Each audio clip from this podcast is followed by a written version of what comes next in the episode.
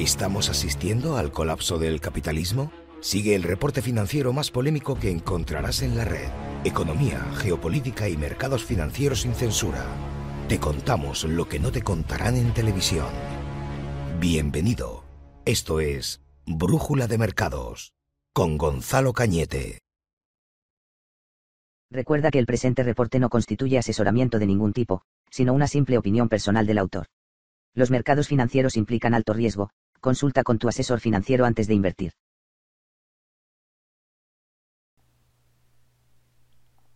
Vale, aquí estoy de vuelta. Vamos a empezar el reporte de esta semana con toda la caña que se le pueda dar. Y os voy a contar de qué voy a hablar esta semana, que va a haber temas de, impuestos, de criptos, de, de nuevo de nuestro amigo Elon Musk.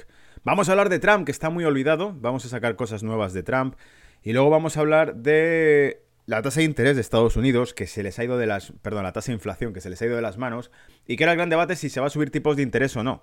Y qué es lo que más miedo da, porque dicen, algunos dicen que esa subida de tipos. O sea que estamos ya viendo lo que serán la punta del iceberg que se aproxima al barco, que es realmente una subida en, los, en el índice de precios al consumo para está ocurriendo en Estados Unidos, pero va a ocurrir al resto del mundo tarde o temprano. Vamos a ver, de hecho, dos posturas. La de los alemanes, advirtiendo la catástrofe que se avecina si no empiezan a controlar la tasa de inflación, pero ya sabemos que los alemanes son así de conservadores con el dinero, o sea, con la política monetaria. Y la de los americanos diciendo que no pasa nada, que está todo controlado, a pesar de que tienen un 5% de tasa de inflación, ¿vale? Muy alta. ¿Por qué? Porque durante años no hemos conseguido llegar ni al 2.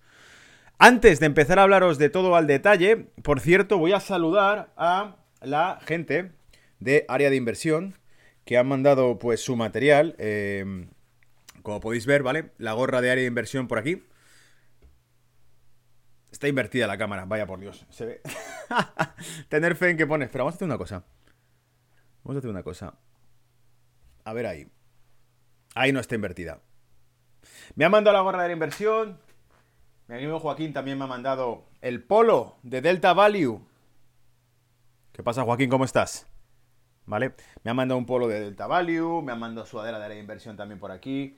Fran, Fran Brenes, ¿vale? Es el que me dijo, pásame tu dirección que te mando material nuestro, que estamos haciendo esto. Entonces me acabo de convertir en un patrocinador oficial de la marca de área de inversión a través del canal, ¿vale? O sea que, bueno, si tenéis regalos que mandar a Brújula de Mercado, si queréis que vuestra marca salga, salga aquí, podéis pasarme material de cualquier tipo, yo que sé, tazas, ¿vale? Me regaléis una taza y me decís, pon mi taza de tal, lo que queráis, ¿vale?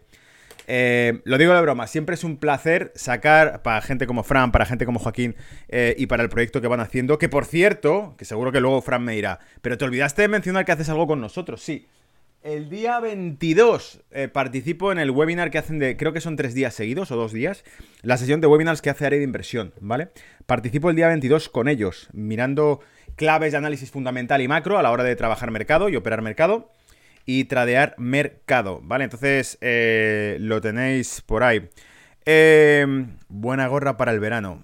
Vale, impuestos, me preguntáis por aquí. ¿Vas a hablar de impuestos? Sí, voy a hablar de impuestos. De hecho, lo que voy a hablar es de lo que la semana pasada surgió como una filtración de datos fiscales de los principales millonarios de Estados Unidos y de si pagan o no impuestos. Me está entrando un calor, yo creo que debe ser por el foco. Si pagan o no impuestos, ¿vale? Y, la verdad es que, la verdad es que el, nuestro amigo Elon Musk sale ahí metido también en el ajo, ¿vale? Entonces, os cuento un poquito el detalle en esta intro que hago siempre, antes de que arranquemos y empecemos a hablar del tema. Bien, lo primero va a ser que os voy a hablar de la reunión del G7 y de cómo em, sorprende que dentro del G7, dentro del núcleo G7 globalizador, aparecen comentarios sobre cómo hay que competir y contrarrestar el peso de China a nivel global. Y esto capitaneado por Estados Unidos, pero no fue el único país que dijo esto. Y esto es relevante porque estamos viviendo en el siglo XXI, cuando China se está convirtiendo ya cada vez más en la potencia más influyente a nivel global no sé, te podría dar muchos detalles. El proyecto de, del Road Belt Initiative, que es la zona de libre comercio más grande que jamás se ha construido. Es la muralla china del comercio, eh, una, mm, una, obra titánica, ¿vale? Que les va a hacer los, prácticamente los amos del mundo. Sobre todo en lo que se refiere a economías emergentes, capitaneando todo, llegando hasta África, pasando por Europa, de todo brutal, ¿vale?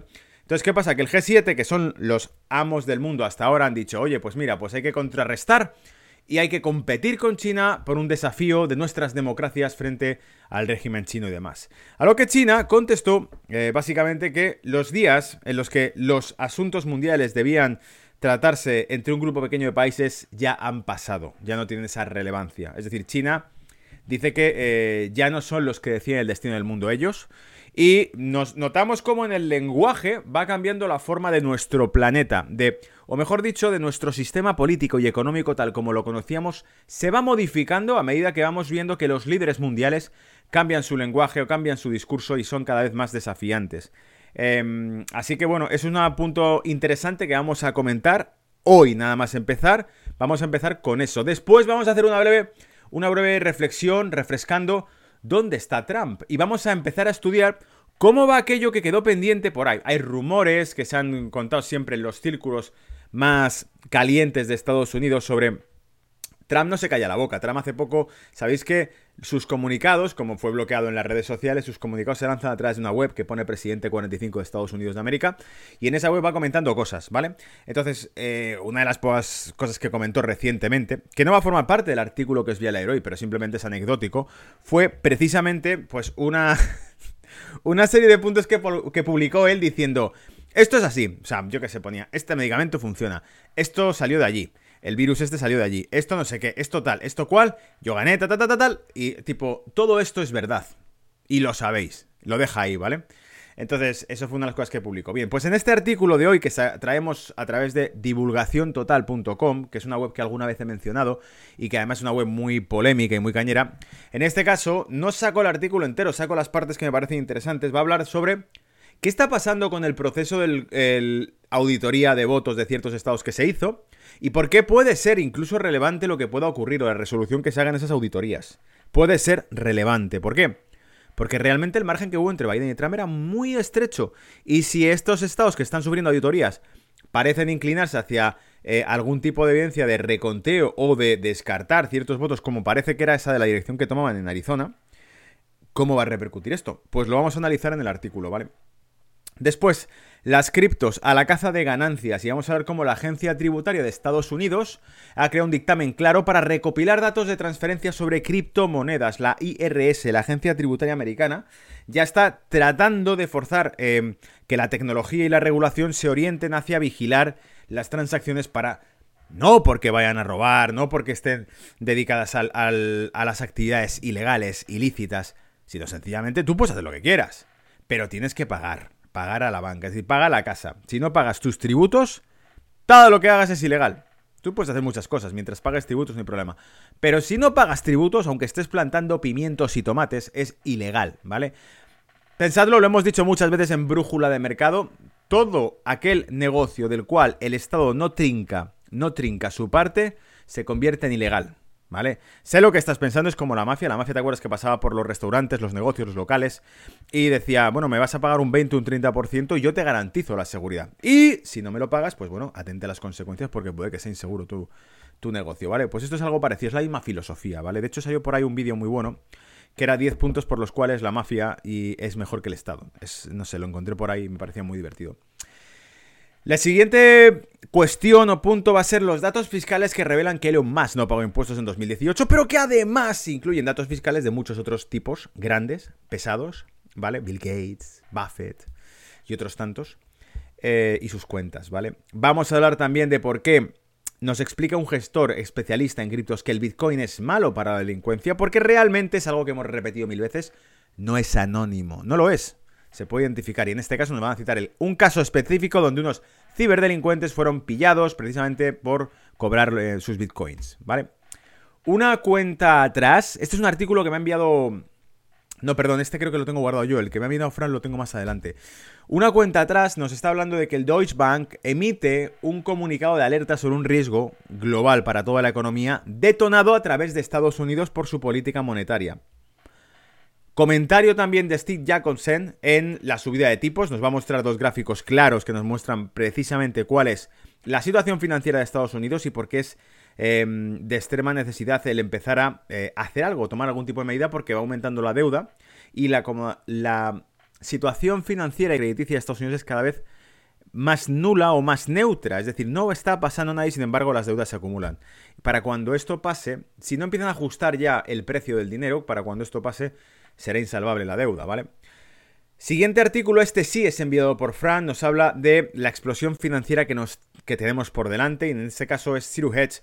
Es un artículo que tengo que filtrar muchísimo, muchísimo, porque tiene partes muy duras el artículo. Os invito a que lo leáis entero en internet, porque yo he quitado partes que, francamente son demasiado oscuras y, largas, y he puesto la parte esencial que nos habla de lo que eh, puede estar forjándose en esta crisis y de las posiciones con respecto al tipo de interés y la política de estímulo monetario. Y cómo realmente hubo una transición hacia una economía dependiente de deudas desde los años 70 hasta nuestro tiempo. Yo explico muchas veces esto en los años 80 también. Y por último, Francia insta al G7 a que venda sus reservas de oro para poder financiar los estímulos eh, para la crisis post-pandémica. ¿Vale? Eso es todo lo que vamos a contar hoy. Vamos a entrar en detalles ahora. Voy a poner pantalla para que también veas, pues, eh, la introducción habitual que pongo, donde te doy la bienvenida al análisis semanal, al reporte semanal. Más de 850 vídeos, creo que ya, subidos de reportes semanales 850 vídeos, claro, no son 850 vídeos semanales, porque si no significaría que hoy llevo 850 semanas subiendo vídeos, lo cual querría decir que no me da la vida, o sea que llevaría 212 años subiendo. la respuesta es que subo 2-3 vídeos por semana, incluso a veces más, incluso a veces menos, ¿vale? Eh, en fin, bienvenido al reporte semanal de Brújula de Mercado. Si estás aquí es porque eh, te gusta que te cuenten la verdad de las cosas, ¿vale? Vamos a analizarla a fondo, vamos a contarte lo que no te contarán en televisión y vamos sobre todo a interpretarlo, ¿vale? Porque hay mucha información por ahí suelta y no sé si os pasa a vosotros, a mí me pasa cada vez más.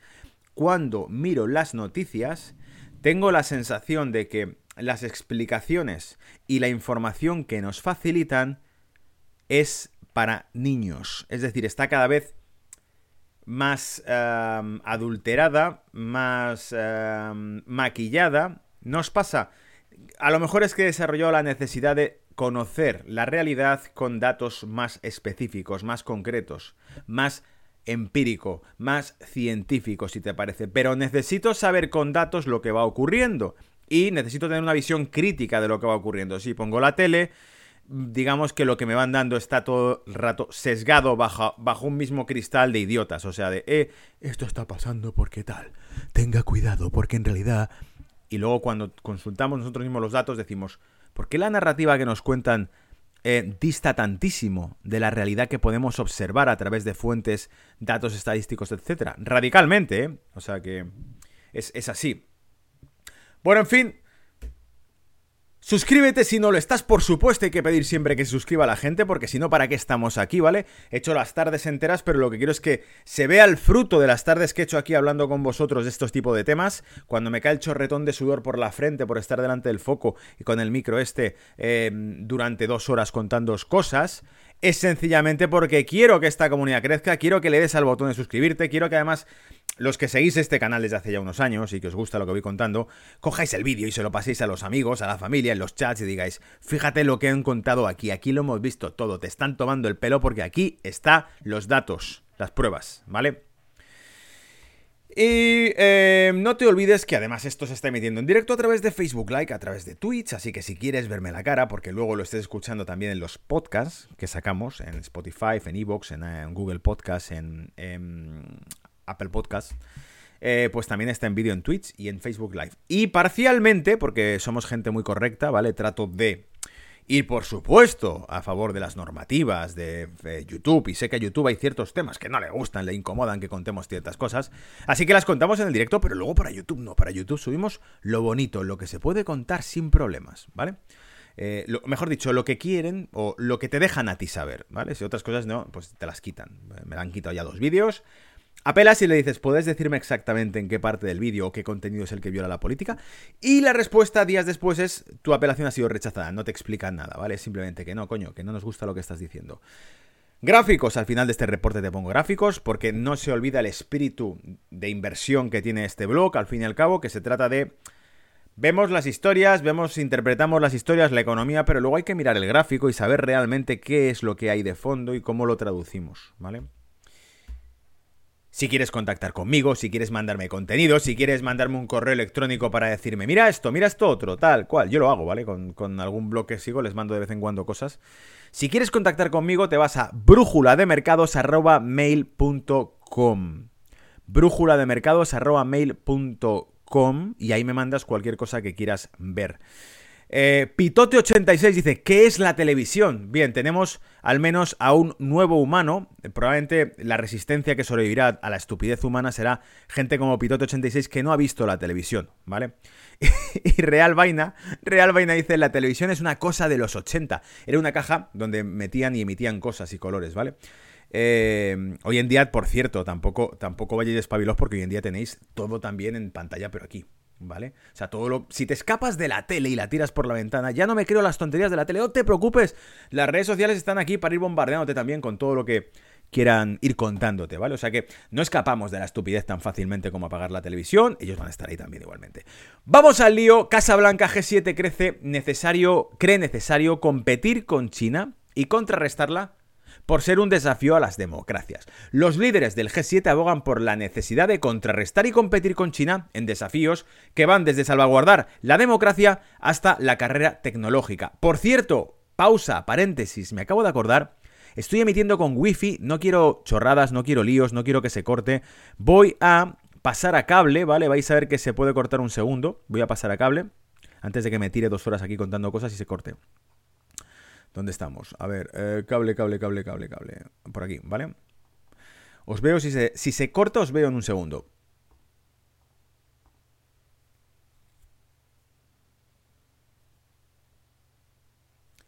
Vale, vale, vale. Creo que, creo que no se corta, ¿no? Creo que estamos... Eh, no me da señal de que se haya cortado. Seguimos en el aire, creo, ¿no? Seguimos en el aire. Seguimos funcionando. Creo que todo va bien. Entonces voy a tirar ya del tirón. Win 98, creo. Vale, pues sigo entonces. Lo que os contaba, básicamente dice... Uh, según lo declaró este domingo las horas de seguridad nacional de la Casa Blanca, Jake Sullivan, tras la cumbre celebrada este fin de semana en Reino Unido, no solo de la boca de Biden. Dice, en declaraciones a los periodistas a bordo del Air Force One, rumbo a Bruselas, Sullivan destacó que, respecto a China, la reunión supuso, comillas, un avance significativo como nunca antes, cierro comillas. En el seno del G7 y refleja un creciente o una creciente convergencia que no existía hace unos años. Es decir, Sullivan le cuenta a los periodistas que de hecho no solamente es que Estados Unidos advierta sobre los desafíos que representa China, sino que el resto del G7 está concienciado, como nunca antes, sobre esto, ¿vale?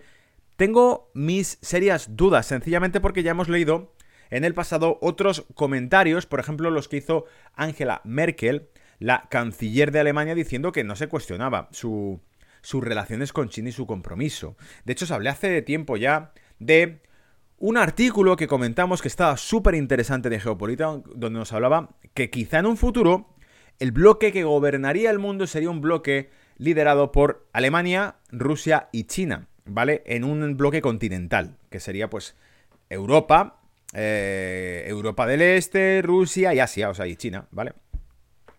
Dice, cito, ¿vale? Eh, comillas, existe una visión amplia de que China representa un desafío significativo para las democracias del mundo, indicó el asesor de Biden.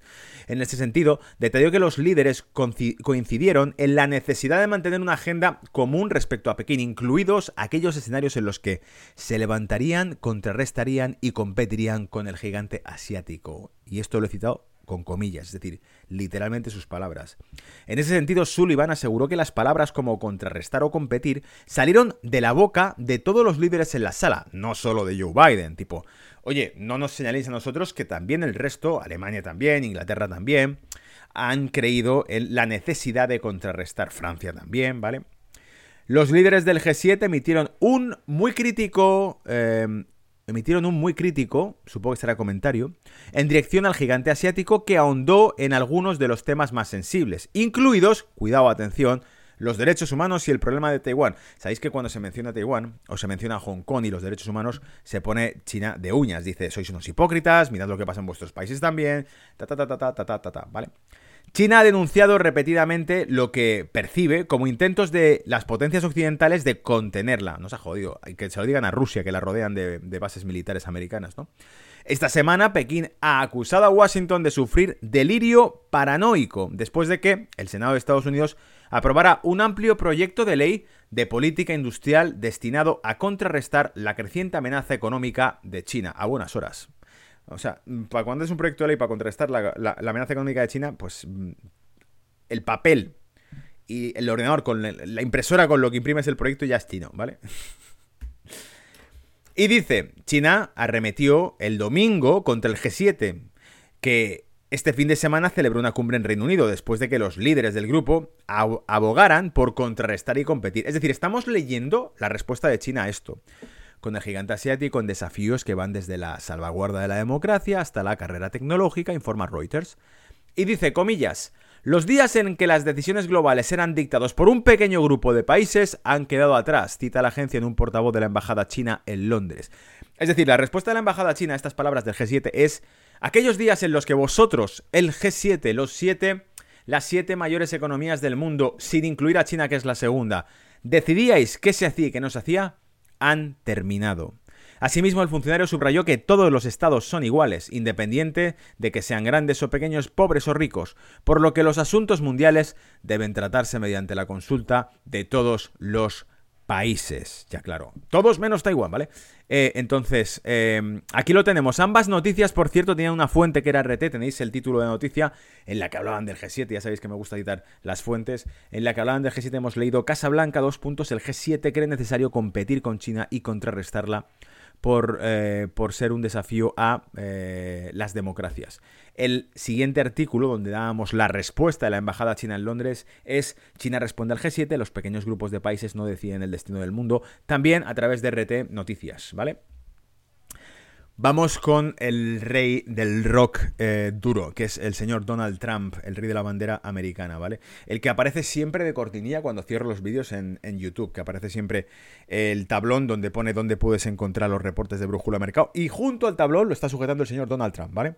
En este caso, la noticia que os traigo es de Divulgaciontotal.com, una web que ya he sacado en más de una ocasión, que también sigo en el chat de Telegram, etcétera, que no me conocen, bueno, o no me han contestado nunca a ninguno de los mensajes que he puesto, pero eh, me parece una web que mm, ahora no la sigo tanto, pero en los momentos álgidos de la campaña electoral era buenísima para hacer updates, ¿vale? De lo que iban publicando. En este caso, lo hemos vuelto a coger por el mismo motivo, porque ha hecho un artículo que está interesante sobre ¿Qué pasa con Trump? Dice, ¿qué pasa si las auditorías favorecen a Trump? Es la pregunta que lanzado el artículo de divulgaciontotal.com. Y dice, a las 10.30 de la noche de las elecciones el presidente Trump ganaba por buenos márgenes en los estados clave. Está haciendo una cronología de lo que pasó durante las elecciones. Dice, luego los estados clave cerraron las tabulaciones electorales de votos para el resto de la noche. Por cierto, la interrupción del recuento de votos por el resto de la noche nunca había sucedido antes en la historia presidencial. Y luego, cuando nos despertamos por la mañana, después de que supuestamente se cerró el recuento de votos por la noche, Joe Biden se había adelantado. Quedó por delante y asumió la Casa Blanca. Al momento de escribir estas líneas, Biden tiene 306 votos del colegio electoral y el presidente Trump tiene 232 votos. 270 votos es el número mágico para ganar la presidencia. Pero, pregunta, pregunta, pero, ¿qué pasa con las auditorías forenses en los estados clave en disputa, comenzando por Arizona, Georgia, Pensilvania y luego... Dice, la auditoría forense del voto popular en Arizona que se está llevando a cabo en este momento es intrigante y también un poco aterradora. La auditoría forense del voto popular debería poder detectar e identificar irregularidades en la votación, trampas, anomalías y acciones delictivas. ¿Qué sucede si no solo Arizona se voltea? Sino también Georgia, Pensilvania, Wisconsin. Los márgenes de ganancia de votos en estos estados, en estos cuatro estados, fueron alrededor del 1%, incluso mucho menos. No se requieren muchos votos, muchas trampas, muchos robos para cambiar el resultado en estos estados, si eso es lo que realmente sucedió históricamente. Con los 11 votos del Colegio Electoral de Arizona, los 16 de Georgia, los 20 de Pensilvania y los 10 de Wisconsin, si esos pequeños márgenes fueran para el presidente Trump en lugar de para Biden, el voto del colegio electoral sería de 289 votos para Trump y 249 para Biden. Con Trump necesitando solo 270 para su victoria, tal vez por eso los progresistas están tan decididos a insistir que las auditorías forenses no deberían ocurrir.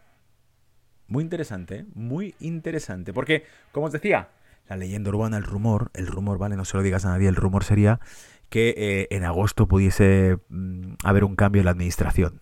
Ni de coña, no me lo creo porque no habríamos llegado a este punto si eso fuese viable o posible. Pero, en fin, siempre queda la llama que os traigo al reporte semanal para que muchos digáis qué interesante se pone el panorama. ¿Vale? Mantente atento a las auditorías que se están realizando ahora y durante todo el verano.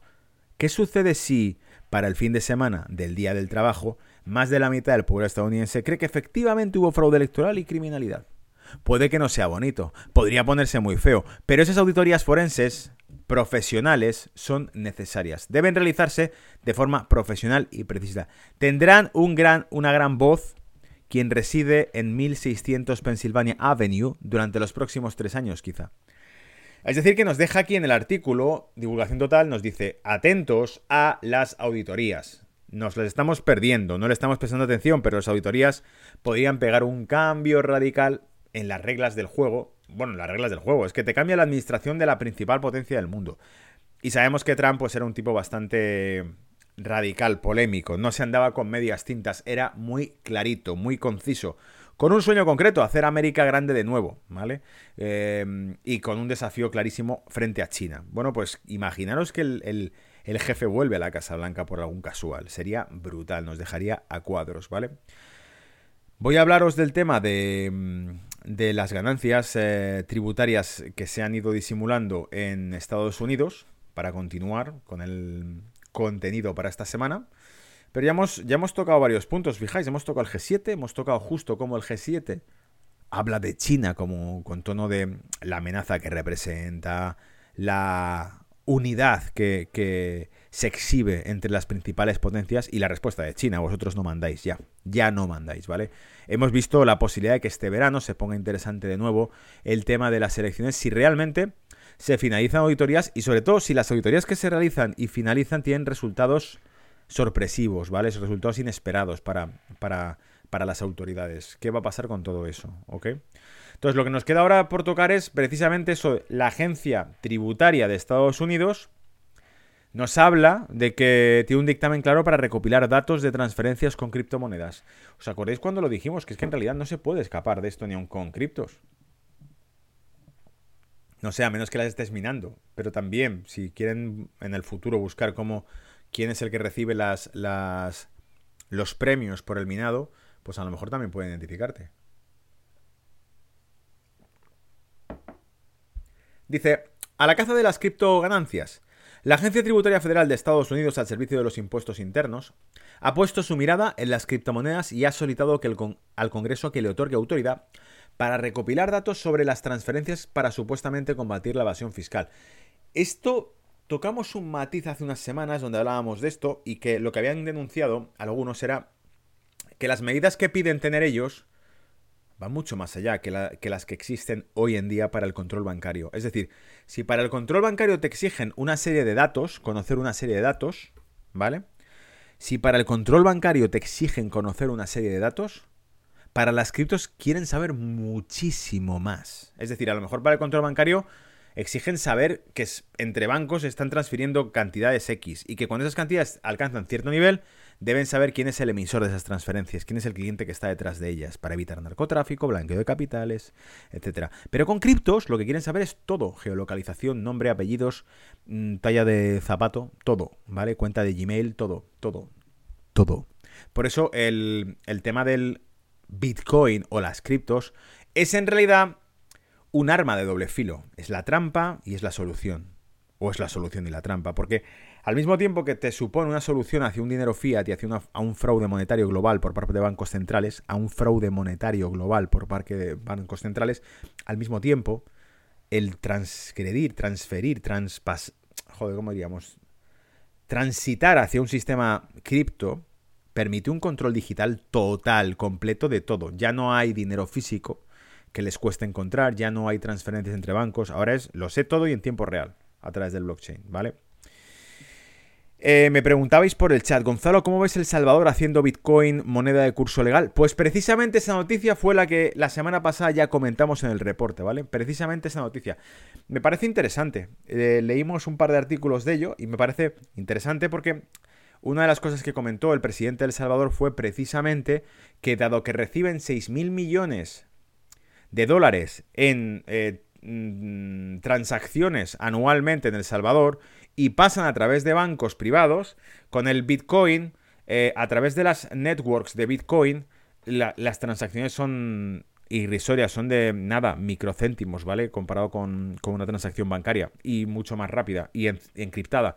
Por lo tanto, significa que al, al, que lo emite y al que la recibe, ninguna de las dos partes paga eh, X cantidades. Multiplica esa comisión por 6.000 millones y es todo lo que ahorras y se queda en empresas o en trabajadores, en, usuarios, ¿vale? En agentes económicos, que es como la teoría económica llama a las empresas y a los trabajadores agentes económicos, es decir, participantes de la economía, que es lo que interesa, ¿vale? El resto son los que miran la economía desde fuera y, y parasitan la economía, pero estos son los que participan. ¿Y dónde nos hemos quedado? La verdad que no sé si he llegado a leer esta parte, no dice. Creo que necesitamos la autoridad del Congreso, dijo el martes el jefe de la IRS, la agencia tributaria, Charles Rating, en testimonios ante el Comité de Finanzas del Senado. Argumentó que su servicio es cuestionado con frecuencia en el campo de la operación de criptomonedas y tener mandato claro del Congreso que le permita recopilar información relevante es fundamental. Recopilar información. Fijaos que hoy en día todo lo que sabemos todo lo que ocurre, todas las crisis se basan en lo mismo. Quiero control e información. Porque estamos viendo la era de la revolución tecnológica, la tecnocracia, el control digital de todo. La mayoría de las criptomonedas están diseñadas para permanecer fuera de la pantalla del radar. ¿Estás seguro de eso? Digo yo, ¿estás seguro de eso, vale? Para los que seremos eh, desafiados en este momento, dijo Rating, y agregó que la capitalización de mercado de criptomonedas ha crecido desde entonces a más de 2 billones, ya que incluye más de 8.600 intercambios en todo el mundo. Se está convirtiendo en un mercado mundial de transacciones. Esa es la verdad. ¿Vale? La administración de Joe, eh, Joe, Biden sugirió anteriormente obligar a los corredores de criptomonedas, incluidos los intercambios, es decir, gente como Coinbase, los exchanges de criptomonedas, a informar sobre sus clientes, incluido inversores extranjeros. No importa que no sean americanos, dame información de ellos. ¿Vale? Esto, ¿os acordáis que hace, creo que fue en 2017, si no me equivoco, fue cuando comentamos también en este blog, sí, desde entonces llevo comentando cosas, fíjate cómo pasa el tiempo. Comentamos eh, precisamente cómo la IRS, la agencia tributaria, había pedido por carta a Coinbase, al exchange, que le notificase un listado con el nombre de todos los clientes que tuviesen más de 10.000 dólares depositados en Bitcoin, ¿vale? Eh, dice, el IRS anunció su operación Tesoro Oculto, una investigación destinada a describir, descubrir ingresos no declarados relacionados con criptomonedas y no compartir el fraude y compartir el fraude fiscal en marzo y comenzó a investigar posibles casos de evasión de impuestos relacionados con criptomonedas en mayo solicitó información sobre grandes transacciones que podrían estar sujetas a impuestos estadounidenses de los intercambios de cifrado a través de citaciones judiciales. Sin embargo, según Retting, enfrentó demandas que alegaban que las acciones de la agencia violaban la cuarta enmienda de la Constitución que prohíbe el registro y la incautación ilegal. Toma ya. O sea que digamos que las medidas que pide la agencia tributaria rozan lo constitucional, pero están basadas en la seguridad y el control. ¿Vale? ¿Os suena de algo eso?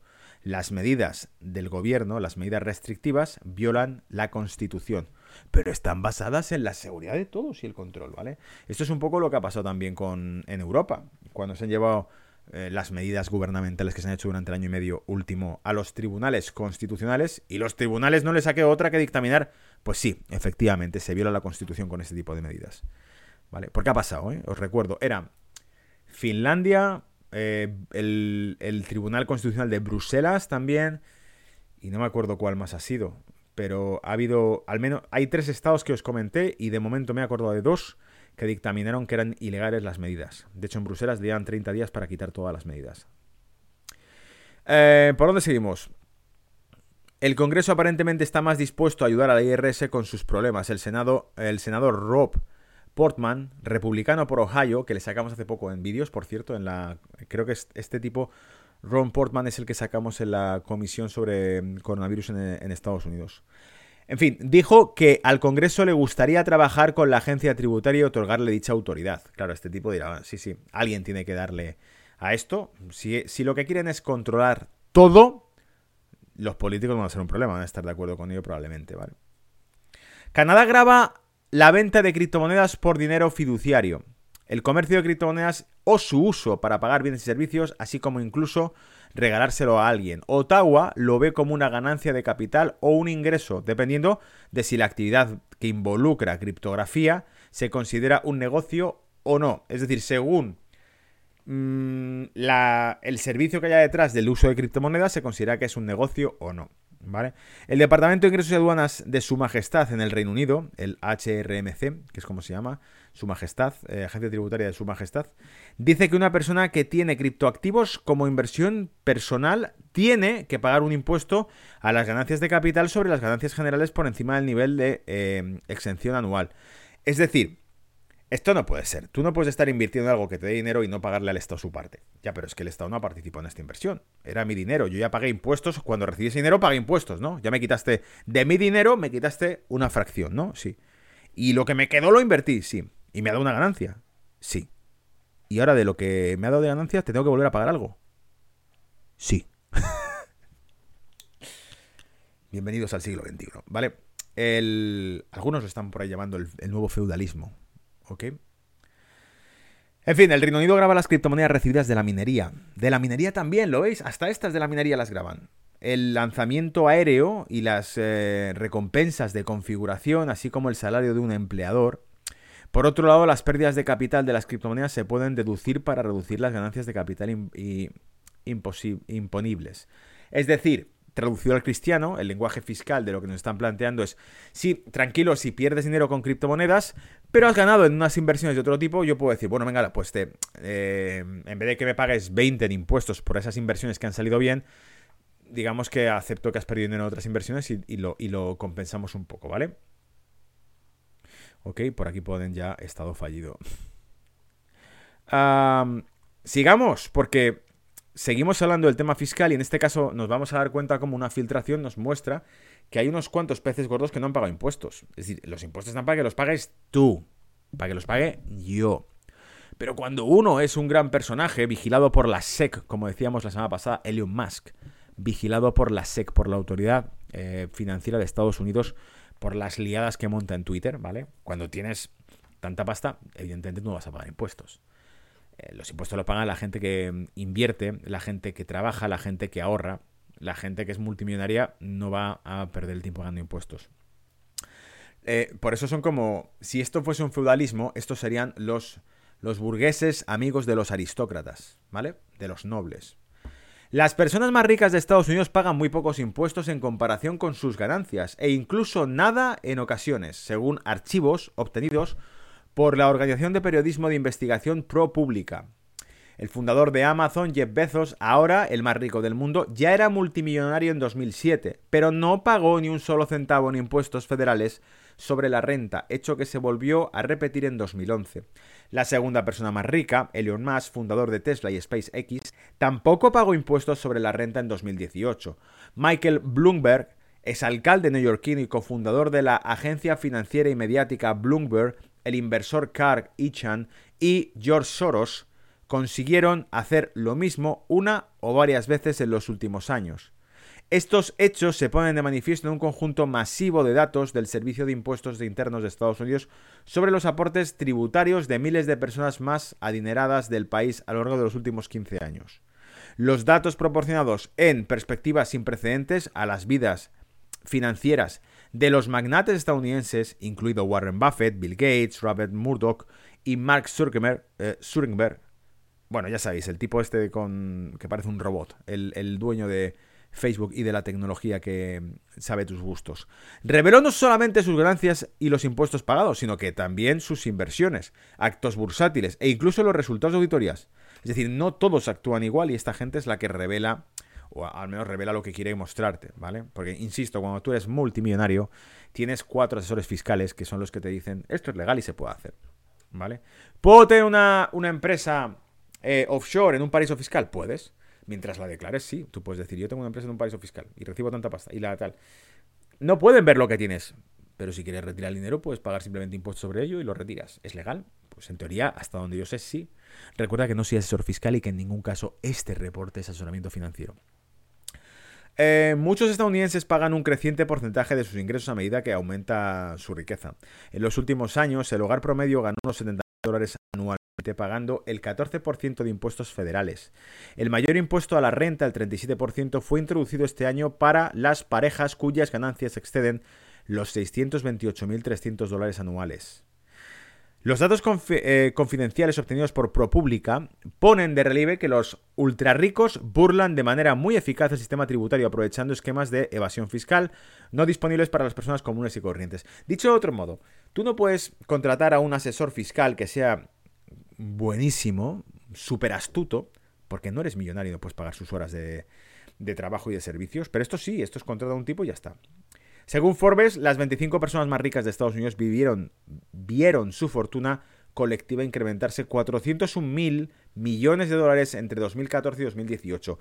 En ese periodo pagaron un total de 13.600 millones de dólares en impuestos federales a la renta, según datos fiscales, lo que representa tan solo el 3,4%. Es decir, si calculásemos la ganancia patrimonial que han tenido en los últimos años esta gente Comparado con lo que en los libros consta que han pagado, diríamos, hostia, pues han pagado solamente un 3,4% de todo lo que han ganado.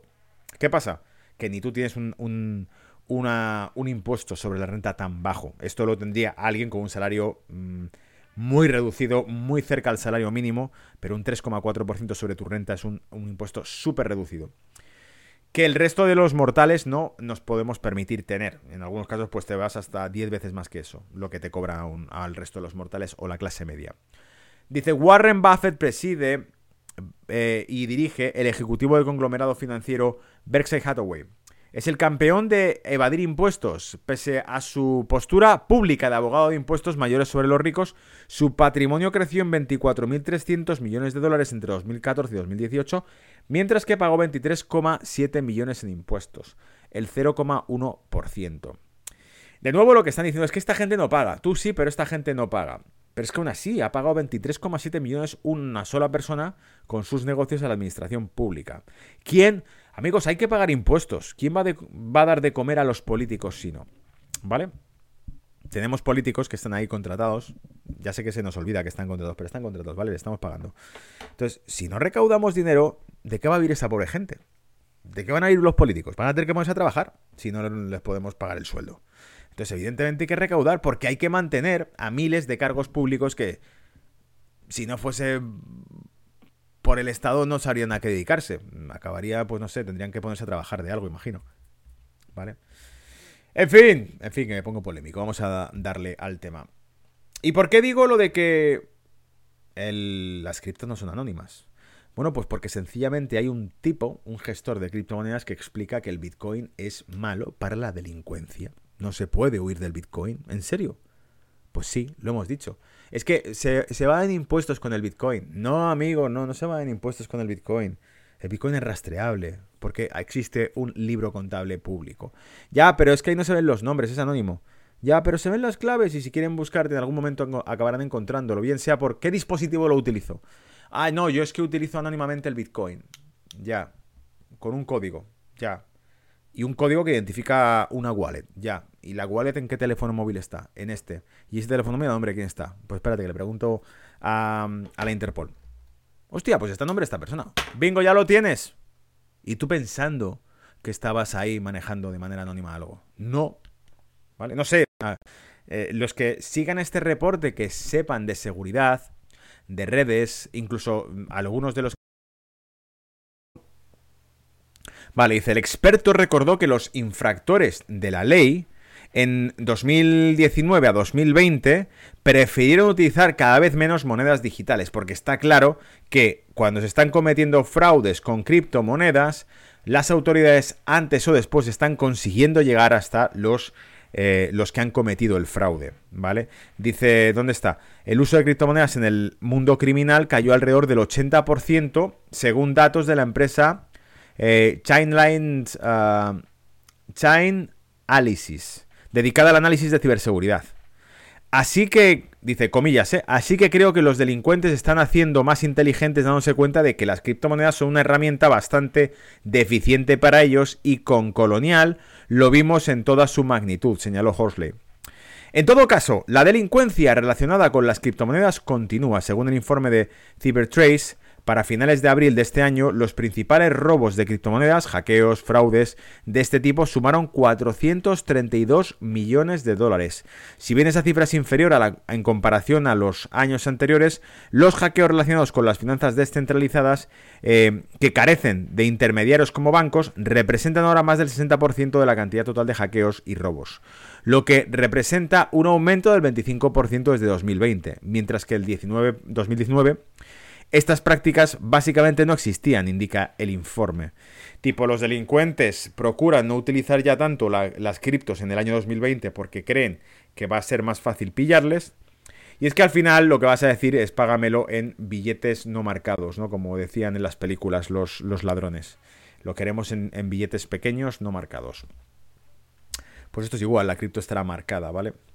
Vamos a sacar ese artículo donde nos empezamos a hablar de por qué los alemanes creen que hay una bomba de relojería en marcha con el tema actual eh, y con la situación financiera actual. ¿Vale? Vamos a empezar a hablar también de esto para que demos un repaso.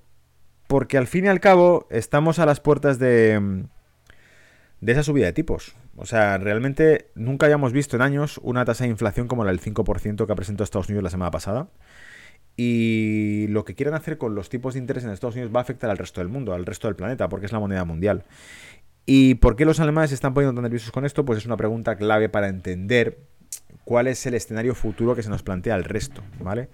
Dice, ignorar aún más la inflación empujará a la economía mundial a una gran crisis, según el último informe emitido por los economistas del Deutsche Bank, que señalan con el dedo las políticas de impresión de dinero de Estados Unidos. El artículo original se titula Sitting on a Time Bomb, Deutsche Bank Issues Grim Post-Pandemic Warning for US Economy. Y veremos además ahora que no solamente la advertencia y señalan hacia la política monetaria de Estados Unidos con el dedo, sí, pero están hablando de que esto va a producir una onda expansiva hacia el resto de la economía mundial, incluida la alemana. El mayor prestamista de Alemania advirtió que los niveles sin precedentes de efectivo que se inyectan en la economía mientras se descartan los temores de inflación conducirán a un dolor económico insoportable, no en el corto plazo, sino en 2023 y más allá. El informe apunta al impresionante estímulo monetario de Estados Unidos que, según se informa, es comparable al observado alrededor de la Segunda Guerra Mundial. Comillas, dice, luego, los déficits estadounidenses se mantuvieron entre el 3 y el 15, entre el 15 y el 30% durante cuatro años. Si bien hay muchas diferencias significativas entre la pandemia y la Segunda Guerra Mundial, notaremos que la inflación anual fue del 8,4, 14,6, 7,6 en 1946 en 1947 y en 1948 respectivamente, después de que la economía se normalizó y se publicó la demanda reprimida, señala el Deutsche Bank. Básicamente es una cronología y dice, esto pasó en el escenario de la Segunda Guerra Mundial, se disparó la inflación. Por un shock también en la oferta, que en aquel momento estaba producido por una guerra y una industria que tenía que dedicarse a producir balas y cañones en vez de producir eh, vehículos ¿no? para el consumo. Eh, entonces, esto ocurrió en ese shock de oferta, pero en este caso, durante esta pandemia, el shock de oferta ha sido porque se ha forzado al cerrar la economía. Además, los expertos pronostican impactos nefastos del nuevo marco de la Reserva Federal que apoyan tolerar una mayor inflación en beneficio de una recuperación total de la economía del país luego del letargo causado por la pandemia del COVID-19. Dicho de otro modo y para que se entienda, la disyuntiva que están planeando es, va a haber, la inflación del 5% es serio. Hay que empezar a tomar medidas que contrarresten ese, ese aumento de inflación porque va a suponer una disminución del poder adquisitivo. Y dicen, ya, pero no la vamos a tocar. ¿Y por qué no? Pues porque va a ser peor el impacto que va a producir tocar la inflación. Tocar la inflación significará restringir la liquidez a través del tipo de, del tipo de interés, subir los tipos de interés. Esto encarecerá el dólar y esto asimismo producirá una reducción de la liquidez que hará que las bolsas corrijan fuertemente. El problema es que no somos capaces de medir hasta dónde van a corregir las bolsas. Es decir, que cuando esto pase y toquen, toquen el castillo de naipes, que es la bolsa de Wall Street, no saben hasta dónde va a caer todo. Ese es el problema. Y, y no estoy exagerando, es la puta verdad. No quieren hablar de tipos de interés porque les da miedo, tienen terror a hablar de los tipos de interés. Dice, la consecuencia de la demanda será una mayor interrupción de la actividad económica y financiera de lo que sería el caso cuando la Fed finalmente actúe. Es decir, va a ser peor para cuando la Fed se decida actuar ya va a haber una contracción de la demanda. Escribieron los economistas del Deutsche Bank en el primer informe de la nueva serie, titulado, comillas, Inflación, la historia macro definitoria de esta década. Siguen. A su vez, esto podría crear una recesión significativa y desencadenar una cadena de dificultades financieras en todo el mundo, particularmente en los mercados emergentes. ¿Por qué en los mercados emergentes? Nosotros sabemos por qué, lo hemos explicado aquí muchas veces, porque los mercados emergentes cotizan en dólares sus deudas. Los mercados emergentes emiten sus bonos de deuda en dólares. Seguramente los, los, los responsables que tengan en los bancos centrales de Argentina, eh, de, Turquía y de otros países como ya son los que se comieron la crisis del 2016 con la subida del dólar. Seguramente tengan a gente que esté coberturando, buscando colaterales, buscando coberturas a, a esas posiciones alcistas en dólar en lo que se refiere a su deuda. Pero incluso las coberturas salen caras, ¿vale? Según los analistas del banco, descuidar la inflación deja a las economías globales sentadas en una bomba de tiempo. Este es el artículo, creo que lo tenemos hasta aquí, eso es. Vamos a comentar al respecto de esto cuáles son las palabras de jefe de economistas Steve Jacobsen, que le sigo en redes, que alguna vez os he sacado algún artículo de él, que es bastante, bueno, es un crack el tío, en su momento tuve la oportunidad de conocerlo en persona cuando yo trabajaba para la misma entidad y, fue una buena experiencia porque el tipo no tiene pelos en la lengua, el tipo habla claro de lo que piensa. En este caso ha publicado un tweet que decía, Why the US interest rate not rising with 5% inflation? Easiest financial conditions ever, plus massive QE, plus massive injection from treasury accounts, rates can't go up with 1 to 1.5 trillion of new money flowing to the system. Y traducido al cristiano o al castellano, él se está haciendo una pregunta que él mismo se responde. Dice, ¿por qué las tasas de interés de Estados Unidos no pueden subir con una inflación del 5%? Y dice, porque las condiciones financieras son las más fáciles que se les han puesto nunca, porque hay una inyección masiva de lo que llamamos estímulo monetario, quantitative easing, y una inyección masiva de fondos al Tesoro americano, a financiar la deuda americana. Por lo tanto, no puedes subir los tipos sobre una masa monetaria de 1.5 trillones de dólares fluyendo. Porque si lo haces, vas a aumentar los costes de financiación, subir los tipos es aumentar el precio del dinero. ¿Y voy a aumentar los costes del dinero a todos los que necesitan y dependen de este dinero, incluido el Tesoro americano? Probablemente no. Es decir, les da miedo tocar el castillo de naipes que es la deuda. ¿Vale? Y en el gráfico lo que vemos es básicamente en la parte de arriba el flujo de efectivo que se va realizando y te pone Treasuries, Raining Day Found, falls to uh, lowest since March. Los fondos del Tesoro americano y abajo tenemos las condiciones de el índice de condiciones financieras de Estados Unidos súper bajo, súper suave, ¿vale?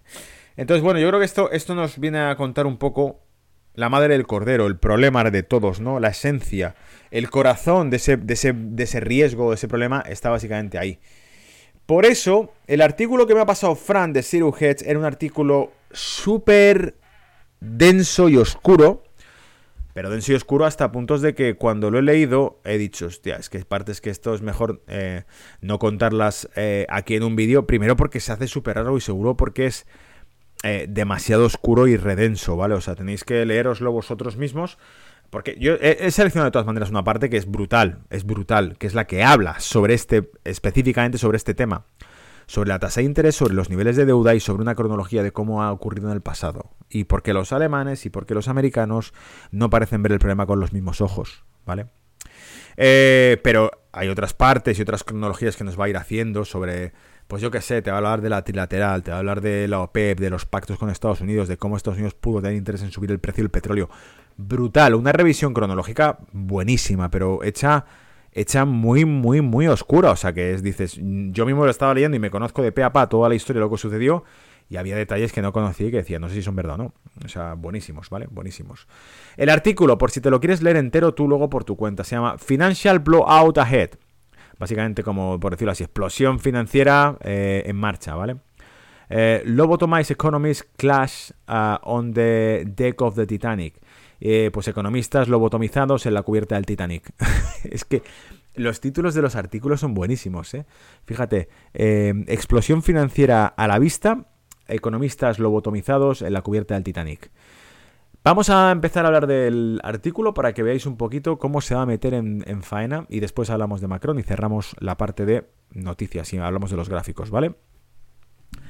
Dice el artículo, mientras los genios que dirigen la burbuja financiera occidental, a veces llamada economía, continúan redoblando su obsesión por bombear un sistema financiero muerto cada vez más billones de gasto de estímulo, las discusiones se desatan entre los economistas con lavado de cerebro que viven la negociación del colapso sistémico eh, que se avecina.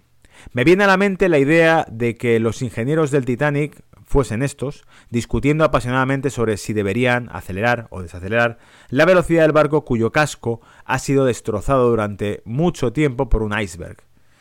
Básicamente compara a los economistas de hoy en día que analizan las políticas monetarias y fiscales de lo que se avecina, como los ingenieros del Titanic diciendo ¿qué hacemos? ¿Le damos marcha atrás o aceleramos? Porque no sabemos cómo parar esto. Y de hecho es muy parecido a lo que ocurre digamos, vamos a buscar la cronología, ¿vale? Para los que seguís esto en directo y, que estéis conmigo en esto, en lo que voy a contar. Pero básicamente tú estás a los mandos de la mayor economía del mundo. Y por, decirlo así, los dos titan, Titanics eh, son el Banco Central Europeo y la Reserva Federal. Eh, los estímulos que han creado monetarios son brutales, pero han hecho billetes como jamás en la historia se había echado. Han duplicado el balance de la Reserva Federal, por si no lo sabías. O sea, en todo lo que ha acumulado la Reserva Federal de balance durante los años de estímulo desde 2008, lo han duplicado en menos de un año, bueno, un año, en 2020. O sea, es de auténtica locura lo que han hecho. Entonces, la pregunta del millón es, si se está sobrecalentando la economía y sube la inflación, ¿tocan la palanca del freno? Que es la palanca de los tipos de interés. Y si la tocan, ¿qué pasa cuando tú tocas el freno de mano en un coche que va a 300 por hora? ¿Qué pasa? El coche va a 300 por hora y tú tocas el freno de mano. ¿Cuál, es el principal miedo del, que está a los mandos ahora mismo del Banco Central, de la Reserva Federal? Que si toca la palanca de la tasa de interés, la velocidad de deuda y de crédito que está circulando, como decía Steve Jacobson en el, en el tweet que hemos puesto hace un momento, a la velocidad que se, se está moviendo la economía mundial con el estímulo monetario actual, ¿cuál es el riesgo de tocar la palanca y de ajustar esa masa de dinero ingente que han inyectado? Digamos que el riesgo es que al tocar la palanca, el efecto que produzca sobre los costes financieros de toda la deuda que han inyectado lleve al mundo entero a que de repente cada vez tenga menos dinero disponible para pagar las deudas. Y que eso te empuja a una tasa de paro brutal, porque cuando a alguien se le encarecen los costes a las empresas, eh, el problema es que tienen que elegir entre seguir con el negocio o despedir a gente. ¿Vale? Entonces, lo primero, mm, aumentar el paro, lo segundo, se cierran los negocios. Es decir, un desastre a nivel económico. En un lado del debate, dice, figuras como la Secretaría del Tesoro, la Secretaria del Tesoro de Estados Unidos, Janet Yellen, presidenta, el, expresidenta de la Reserva Federal y el presidente de la Reserva Federal, eh, John Powell, eh, Jerome Powell, defienden una nueva ola emergente de altos intereses como una ventaja para el punto de vista de la sociedad, con el fin de contrarrestar las crecientes tasas de inflación que se extienden por los, eh, todos los sectores. O sea, digamos que Yellen, y esto ya lo comentamos la semana pasada, ¿vale? Yellen y, mm, y, este, y Powell han dicho, no nos parece mal que se suban los tipos. ¿Por qué? ¿Sabéis por qué? Lo comentamos la semana pasada. Porque si les van a dar cheques de dinero gratis, aunque les suban los tipos, van a lo comido por lo servido. Yo voy a subirte los tipos de interés, por lo tanto la hipoteca te va a salir más cara. Pero no te quejes porque te voy a mandar un cheque de dinero gratis porque va a ser el estímulo de Joe Biden. Así podemos subir los tipos sin que esto genere un impacto negativo en la economía. Es decir, te voy a subir por aquí los tipos, pero por aquí, por este otro lado, te voy a dar dinero, ¿vale? Entonces vamos a ver si con eso... Mm, minimizamos el impacto que tenga la subida de tipos. El problema está en que, como hemos dicho más de una ocasión, la mayor parte del estímulo monetario, de dinero, de billetes que se ha generado durante los últimos años, no ha ido al bolsillo del ciudadano que va a recibir el cheque, ha ido a los mercados financieros. Y es ahí donde va a impactar la subida de tipos. En el otro lado del debate, dice, los economistas del banco más grande de Alemania gritan que esperar hasta 2023 es mortal. Em, dice, eh, eh, no se debe, no se debe perder ni un segundo antes de aumentar la tasa de interés eh, ahora para evitar que la bomba de tiempo destruya a los Estados Unidos, dicen, ¿vale? ¿Por qué? Porque, como decíamos, Yellen y Powell han dicho que, que podría ser hasta bueno para la sociedad Em, con el fin de contrarrestar la inflación que se suban los tipos. Este campo afirma que este aumento de la tasa de interés no debe realizarse de inmediato. Esto según Estados Unidos, no debería ser hecha de inmediato, solo se comenzaría a hacer en 2023 y hasta entonces la tasa de interés debe mantenerse cerca de 0%. Es decir, que Estados Unidos dice, tranquilos, ¿vamos a subir los tipos de interés? Sí, pero ya en 2023, ¿vale? De aquí a 2023 quedan dos años, año y pico, dos años. Entonces, eh, eh, los alemanes dicen, no, para entonces será demasiado tarde. El 7 de junio, el economista jefe del Deutsche Bank, David eh, Volkers Landau, escribió apasionadamente que la decisión de Washington de esperar hasta 2023 antes de subir la tasa de interés podría crear una recesión significativa y desencadenar una cadena de dificultades financieras en todo el mundo, que provocaría una bomba de tiempo esperando explotar, a menos que la tasa de interés subiera hasta el 20% tal como lo había hecho en 1980 el entonces presidente de la Fed, Paul Walker, que vio caer la tasa de interés del 12,5 en 1980 al 3,8 en 1982. Básicamente los alemanes es, sube la tasa de interés fuertemente y súbela ya. Porque para entonces, o sea, para, para 2023 podrás incluso ponerla a un nivel considerable que pueda estimular la economía. O sea, los alemanes dicen, córtalo en seco, pero ya sabemos cómo son los alemanes, son los que han aplicado a toda la zona euro políticas de ajuste fiscal que nos han llevado a, por el bien de sanear las cuentas públicas, destruyamos empleo, destruyamos consumo, destruyamos inversión, es decir, destruyamos tejido económico. Hostia, pero estamos en la ruina. El trabajo que hay es súper precario en Europa. Y la tasa de paro sigue siendo súper alta, por encima del 15% en España. En Italia por encima del 10%. Ya, pero, pero hay que sanear las cuentas. Pero es que llevamos años saneando las cuentas, y, y el problema es que podemos tener las cuentas súper saneadas, pero la gente no tiene curro, no tiene trabajo, no hay consumo, porque no hay trabajo, y si no hay trabajo no hay consumo, no hay inversión, no se compra vivienda, y por lo tanto la actividad económica real en España y Italia no se recupera. Ya, pero tienen las cuentas saneadas. Ya, pero no se recupera la actividad económica. ¿Me seguís un poco el, rollo que hay con Alemania? ¿Vale? Sin embargo, ambas partes son completamente ignorantes o mentirosos, directos, dice el artículo, ¿eh? que intentan distraer a los ciudadanos y a los responsables políticos de la naturaleza sistémica real del colapso que se avecina y que solo se puede abordar si se tienen en cuenta ciertos hechos fundamentales de la historia reciente. Vamos a ver qué hechos nos cuentan. Voy a leer chat, por cierto, me está escribiendo algo por aquí. Eh, la ampliación de Basilea 3, ¿tendrán pelotas para hacerlo? Me pregunta por aquí Wipu12 en el chat. Em, el tema de Basilea 3 es que si lo hacen, es lo que muchos llaman que sería tan radical, implicaría tantos cambios, el Basilea 3 tal como lo conocemos ahora, que incrementaría los coeficientes de caja, eh, pediría mayores reservas, eh, no importa el activo, mayores colaterales, sea cual sea el activo. Por lo tanto, a la banca de inversión mundial que negocia plata y oro le pedirían tener mayores reservas de plata y de oro. Por lo tanto, Basilea 3 muchos creen que sería una transición forzada al patrón oro. ¿Vale? Pero es un misterio hasta que no, porque se ha ido aplazando, hasta que no veamos que se pone en vigor no lo sabemos. Hace unas semanas hablamos de este tema, ¿eh? de Basilea 3. Y continúa el artículo, que el artículo tiene mucha, mucha, mucho jugo, ¿vale? Dice, desde que una pandemia indujo a las naciones a bloquear sus economías, los paquetes de rescate y la impresión eh, ilimitada de dinero para evitar que la gente literalmente se muera de hambre y los bancos colapsen se ha convertido en una nueva normalidad. 24 billones de dólares se han generado a nivel internacional en deudas relacionadas con COVID, 24 mil millones, ¿vale? Mientras eh, que los datos de la Reserva Federal de Estados Unidos, su balance se ha duplicado durante el mismo periodo, de 8 billones, 8 mil, yo creo que eran 8 trillones, ¿eh? con tasa creciente de inyecciones de liquidez en los bancos a Too Big to Fail desde septiembre de 2019. ¿Qué pasa? Que la traducción muchas veces yo creo que nos cambia trillones por billones porque em, los billones europeos son trillones americanos. ¿Me seguís? Eh, pero eh, el balance de la Reserva Federal, que yo sepa, son, son de, estaba en 7.6 trillones de dólares duplicado ahora durante el 2020.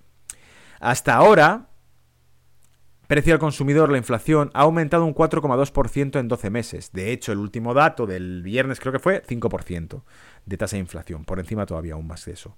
Pero con base a la realidad obvia de 28 billones de deuda estadounidense totalmente impagables, impagables, impagables, que sostienen una bomba de tiempo de burbuja derivados de 1.2 billones, junto con la ruptura de la cadena de suministros y el programa de infraestructuras verde disfuncional impulsado por Biden. Aquí aprovecha el autor del artículo de Siru Hedge para meter todo en un mismo saco, que si la agenda verde, que es, o sea, cosa que hemos aquí en este bloque hemos hablado justo de eso, de las políticas Green Deal, de digamos la reestructuración económica y social a nivel global con el reset que, que persigue el Foro Económico Mundial. Todo eso está más que estudiado y es súper evidente. Eh, pero aquí, claro, aprovechan y lo meten todo en el mismo saco. Dicen, es que todo es parte de lo mismo. Todo es parte de lo mismo. La amenaza desemboca la inflación e incluso hiperinflación eh, estaría firmemente presente o debería estarla en la mente de todos. Dado que los economistas se les dice repetidamente que los aumentos de la tasa de interés de Walker en el 79-82 salvaron la economía estadounidense, vemos qué sucedió realmente y por qué Walker describió su filosofía como una Desintegración controlada. Atento con eso, ¿eh? Lo que nos está diciendo es, la subida de tipos que aplicó Walker fue un... algo que yo no he llamado desintegración controlada, yo lo he llamado desde hace, pues diría yo que dos años ya, ese desmantelamiento del petrodólar. Desmantelamiento. ¿Vale? Las medidas que se van tomando parece que están forzando a que se, se vaya desmantelando el sistema monetario internacional, que es el que está basado en el dólar y la energía, el petróleo. Si bien la inflación se extendió por todo Estados Unidos en la década de los 70, vale la pena preguntarse ¿por qué sucedió esto realmente? ¿Las reformas de Walker tuvieron algo que ver con la solución a ese problema? ¿O tanto el problema como la solución nominal impulsaron una agenda singular de destrucción controlada de Estados Unidos que ahora se desarrolla cuatro décadas después? Por un lado, el alejamiento del desarrollo industrial a largo plazo con la flotación del dólar estadounidense en el 71 y Recapitulo para el novato, el presidente de Estados Unidos en aquel entonces, Nixon, suspendió la conversión directa por oro de 35 dólares por cada onza y dejó el dólar flotando contra el oro. Fuera del patrón de reserva oro, dice aquí en el artículo, contribuyó en gran medida a convertir una economía productiva e impulsada por la manufactura con visión de futuro en un culto al consumidor postindustrial y un desperdicio muy radical las palabras del blog Zero Hedge, una crítica súper dura, pero qué duda cabe que podría tener incluso hasta algo de razón, porque lo que está diciéndonos es, se suspendió el patrón oro y desde ese momento la economía americana pudo acomodarse en el dinero gratis, fresco, recién impreso, para poder continuar su desarrollo económico. Dicho de otro modo, a ver, os hago una revisión cronológica rápida aquí. En el año 68, 68 es cuando Estados Unidos alcanza su último superávit comercial. Después del 68 Estados Unidos nunca volvió a vender más de lo que compra el resto del mundo. Y la solución de Nixon fue, si vendemos menos de lo que compramos al resto del mundo, nos convertimos en una economía netamente importadora y por lo tanto habrá que reestructurarse y las industrias se cerrarán. ¿Por qué? Porque ya no solo no vendemos al resto del mundo más, sino que además compramos productos de la industria del resto del mundo. Es decir, la elección era entre el proteccionismo o rendir las, las fábricas. Y al suspender la conversión con el oro, rindieron las fábricas. Dijeron, no pasa nada, podemos ganar esta batalla sencillamente abaratando el dólar, suspendiendo su conversión con el oro y cotizándolo a través del petróleo. Porque si no era por el petróleo, el dólar no sobrevive. Una vez que tomas el, el patrón oro, si no es por el petróleo, tu dólar se muere. Lo único que garantiza la demanda durante más de 40 años de dólares a nivel mundial, y la actual sigue siendo la principal moneda de reserva, lo único que garantiza que el dólar sigue en los bolsillos de los bancos centrales es que se cambia por energía porque el petróleo cotiza en el mercado internacional en dólares. Fin de la película. El petróleo, el maíz, el cobre, el gas, todo cotiza en dólares. Luego es lo que llaman una commodity currency, es la moneda reina de las commodities. Por eso se ha legitimado su uso durante años pese a que se suspendió su conversión con oro. Bien, ¿dónde me he quedado?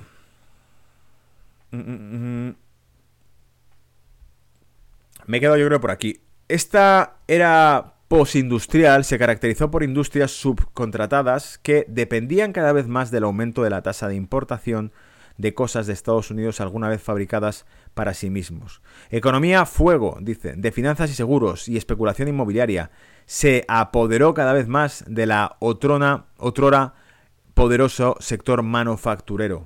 Tenemos un gráfico además. El gráfico básicamente muestra la progresión que tuvieron los sectores económicos, los tres sectores económicos, en, eh, Estados Unidos desde 1840 hasta 2010. Y nos muestra cómo en 1840 el sector eh, de agricultura era súper fuerte, súper fuerte.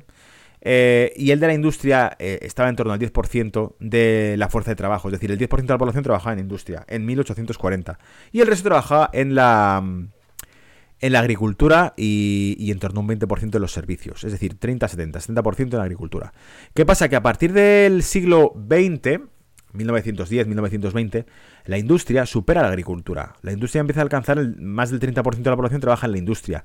Y eh, prácticamente el 40, no, 40% de la población para 1920 trabajaba en los servicios. Entre los dos, industria y servicios superaban ya el sector agrícola. Estados Unidos se convirtió en una economía de expansión de industria y de servicios, que es lo que ha hecho ricas a las naciones.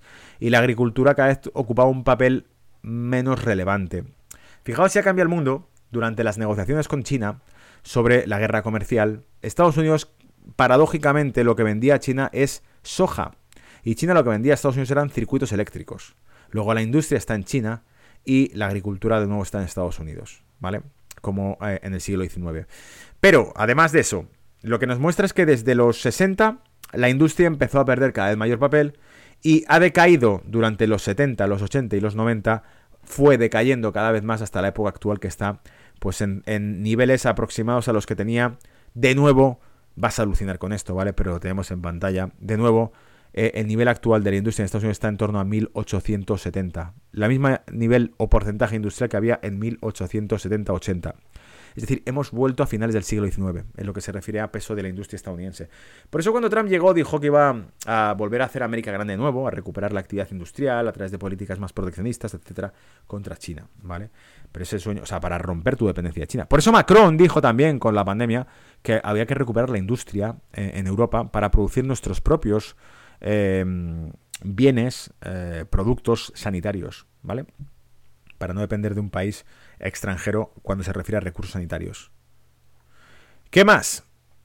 Y dice, este desapego de la valoración del dólar... Eh, a ver, ¿dónde me he quedado? ¿Lo, lo he todo o no? Sí, eso es. Dice, este desapego de la valoración del dólar de todos los eh, estándares físicos medibles contribuyó en gran medida a acabar con el poder adquisitivo y elevar la inflación.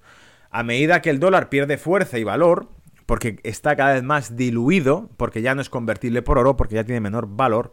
Con un dólar cada año compro menos cosas que hace 10 años, ¿vale? Luego, por lo tanto, uno, contribuye a un aumento de los precios. Y dos, o lo que es lo mismo, a una pérdida de poder adquisitivo de cada dólar. Hay más dólares circulando, cada dólar vale menos y por lo tanto el producto que antes te valía un dólar, ahora tiene que valer un dólar y medio. ¿Por qué? Porque tiene que compensar lo poco que vale el dólar cuanto más dólar se genera. A mayor oferta de moneda, menos vale cada una de estas. ¿Me seguís? La desregularización, perdón, me he quedado, me he quedado aquí en la inflación, dice. Em, a medida que la circulación monetaria aumenta, cada vez más por la especulación del petróleo, las divisas u otros bienes, a menudo no tenían conexión con la realidad, la tasa de inversión en ciencia de vanguardia, tanto en ámbito atómico, de fusión, como en el marco, eh, perdón, macro ámbito de exploración espacial, se cortaron drásticamente. Véanse los gráficos, a medida que eh, el mantenimiento y la mejora de la infraestructura vital general eh, colapsaron drásticamente en todas las naciones occidentales de la OCDE, atrapadas por la nueva normalidad postindustrial. Nos está hablando de cómo en los 80 y los 90, siguiendo a Estados Unidos, el resto de economías de Europa se desindustrializan. La terciarización de servicios, que se llamó el sector terciario, es el sector de servicios. La terciarización de la economía significaba que toda la economía empieza a cerrar sus fábricas. En España, en América, en, Europa, se cierran las fábricas y se empieza a dedicar la economía a servicios. Y llega una pandemia y no hay personas circulando, no hay servicios y entonces colapsa todo, ¿vale? Em, la desregularización y la liberación del mercado em, castraron el papel del Estado-nación soberano cada vez más desde 1971 en adelante, ya que las políticas de laissez-faire, laissez-faire es una expresión francesa que en economía se refiere a dejar hacer, ¿no? Dejar hacer. Dominaron un panorama eh, que alguna vez fue proteccionista, en lugar de continuar con la práctica exitosa de la paridad de precios que defendió el crecimiento real de las naciones occidentales durante 25 años posteriores a la Segunda Guerra Mundial, los mercados, dirigidos por especuladores que solo buscaban maximizar las ganancias, defendieron los precios de los bienes. Definieron los precios de los bienes. ¿Qué es lo que pasa hoy en día? Los activos financieros están básicamente dictados por los estímulos monetarios, no por su valor real intrínseco. ¿Vale? Y tenemos también gráfico aquí donde se muestra pues, el presupuesto analizado que se destinaba en cada caso a, cada cuestión. ¿Dónde está? Eh, aquí. ¿Vale? Donde demuestra los estímulos que se hicieron en cada uno de los eh, ciclos o crisis y cómo la situación actual eh, presupuestaria es patética comparada con la hubo entonces. Qué agorero, ¿verdad? Qué mal rollo. Pero bueno, está interesante. Y ya os digo que os estoy leyendo. Fijaos, si esto fuese eh, un artículo picante, os he leído solamente la parte donde está el queso, un poco de pan, ¿vale? Pero donde está la guindilla y la salsa picante, está... Buscadlo en, el, en el, blog Zero Heads porque es ahí donde realmente está la cosa dura, ¿eh? Ah, a ver, chat, me estáis poniendo por aquí cosas. Voy a mirarlas y hablamos ya de Macron y de lo que ha propuesto, que es vender el oro, ¿vale? Que ninguno se ría, ¿vale? Esto es serio.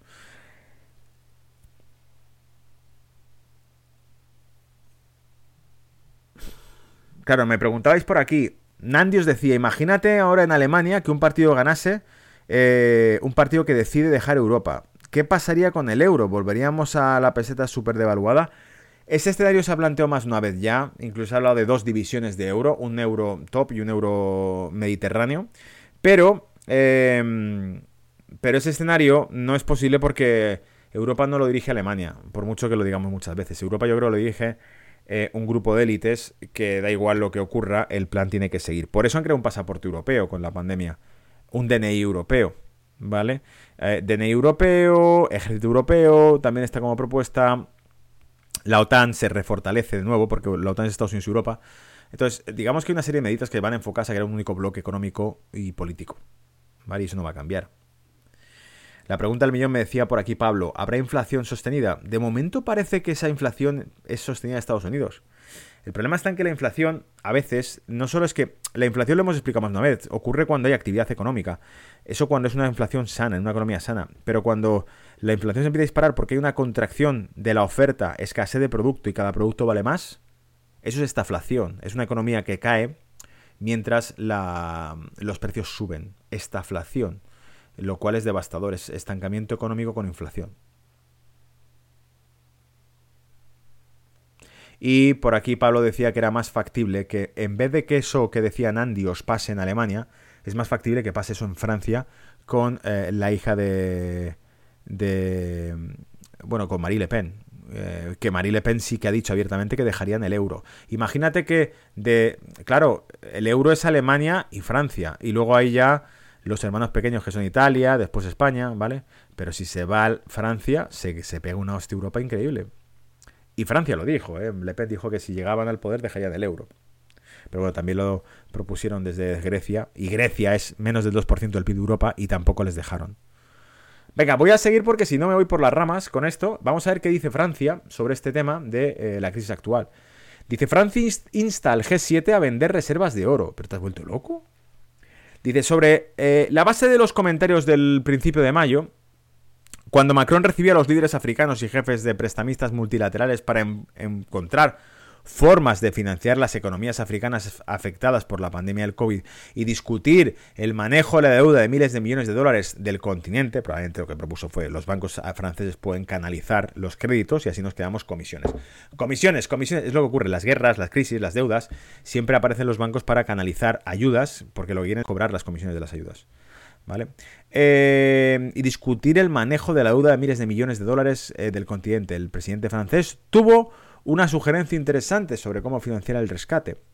La peculiaridad eh, de África es que hoy no tiene los medios financieros para proteger y reactivar su economía como han hecho los eh, demás eh, continentes. dijo el ministro de Finanzas francés Bruno Le Maire a la radio RFI en mayo. Los jefes de finanzas mundiales acordaron en abril aumentar las reservas DEC, que ya sabéis que el DEC son los derechos especiales de giro, la moneda mundial. La moneda mundial del FMI, que lleva ya más años que tal, está formada por, las cinco principales, seis principales mayores monedas del mundo. En el Fondo Monetario Internacional, en 650 mil millones de dólares y extender un em, congelamiento del servicio de deuda para ayudar a los países en desarrollo a lidiar con la pandemia, aunque solo 34 mil millones se asignarían a África. Dice, Francia quiere que esto vaya mucho más allá de reasignar el DEC que están programados para los países desarrollados, informó el periodista a, los periodistas un funcionario de la presidencia francesa antes de la cumbre. Macron ha dicho que cree que África necesita un New Deal para darle al continente un soplo de aire fresco. Y hoy pidió a las naciones del G7 que encuentren un acuerdo como parte de los esfuerzos para reasignar 100.000 millones de dólares en derechos especiales de giro al Fondo Monetario Internacional eh, y que pueda asignarlo a los estados africanos. Entonces, ¿Cómo pagamos el rescate? ¿Cómo pagamos estas ayudas? ¿Cómo pagamos las demoras o las quitas en la deuda de África? Y Macron dice, bueno, eh, en una conferencia de prensa que le gustaría eh, de venta de reservas de oro para ayudar a financiar la ayuda... Voy a volver a leer de nuevo porque yo creo que eso está mal traducido. Macron dijo en una conferencia de prensa que le gustaría la venta, bueno, le gustaría, que desearía vender las reservas de oro para ayudar a financiar estas ayudas planificadas para África. O sea, Macron ha dicho que le gustaría vender las reservas de oro, que es lo único que tiene real. Eh, el oro que tenga Francia es lo único que sabemos que es un activo real. El resto es dinero de papel del euro. Eh, pues venderlas para financiar África, ¿vale? Entonces, ¿está Macron a punto de unirse al salón de la fama de líderes infames que venden oro en el momento equivocado? Recuerda al canciller británico Gordon Brown en 1999, recuerda el Banco de Canadá en 2016. Yo aquí añadiría, recuerda también al, ministro de Finanzas de España, eh, Solves, en el año 2004. Mira, por ahí ya estáis saltando, ya estáis todos. Solves, Solves. Real Vaina, me lo está diciendo por ahí Real Vaina, dice Zapatero. Y por ahí también lo pone Pablo. Pablo dice Solves. Pues este tipo realmente eh, vendió también reservas de oro del Banco Nacional de España cuando el oro estaba a 800 y pico dólares la onza, ¿vale? Justo antes de que se produjese la crisis y empezase a subir. Bueno, ahí tenemos las reservas de Francia, por un lado, en un gráfico donde podemos ver que están prácticamente a niveles similares a la década de los 90, ¿vale? En los 90 estaba en esa, en esa zona, finales de los 90 incrementó ligeramente sus reservas y volvió de nuevo a disminuirlas eh, a finales del 2010. Y mientras tanto tenemos cuál es el precio del oro. Entonces lo que estamos viendo es que, primero, si vende, volvería a niveles propios de los 60. Si con las reservas que tiene actualmente Francia liquidase reservas, empezaría a caer hacia niveles propios de la década de los 60. Y no estoy exagerando nada. Es que en los 60 pasó de estar en unas reservas de, en torno al 30-40% de sus activos, las llevó a tener al 140% para finales de los 60.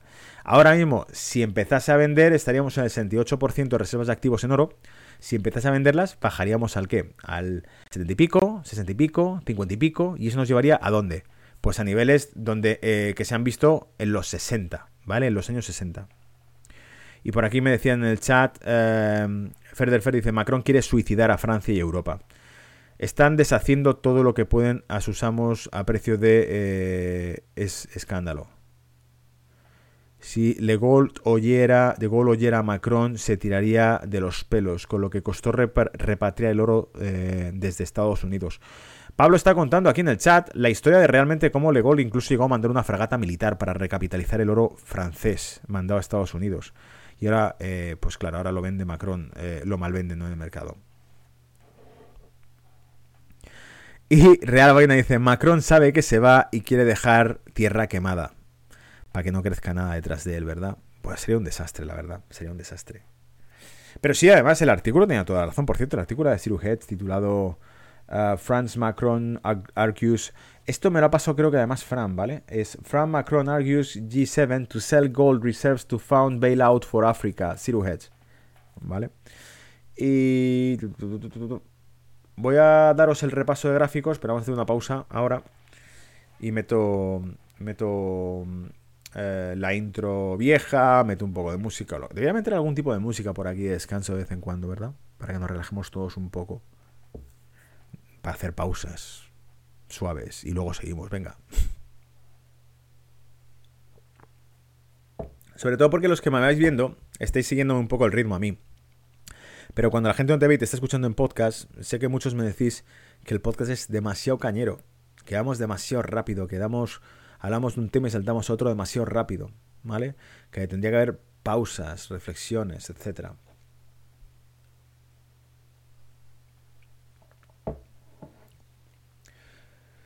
Bueno, eh, voy a darle entonces al tema gráfico y empezamos, ¿vale? Pongo la intro.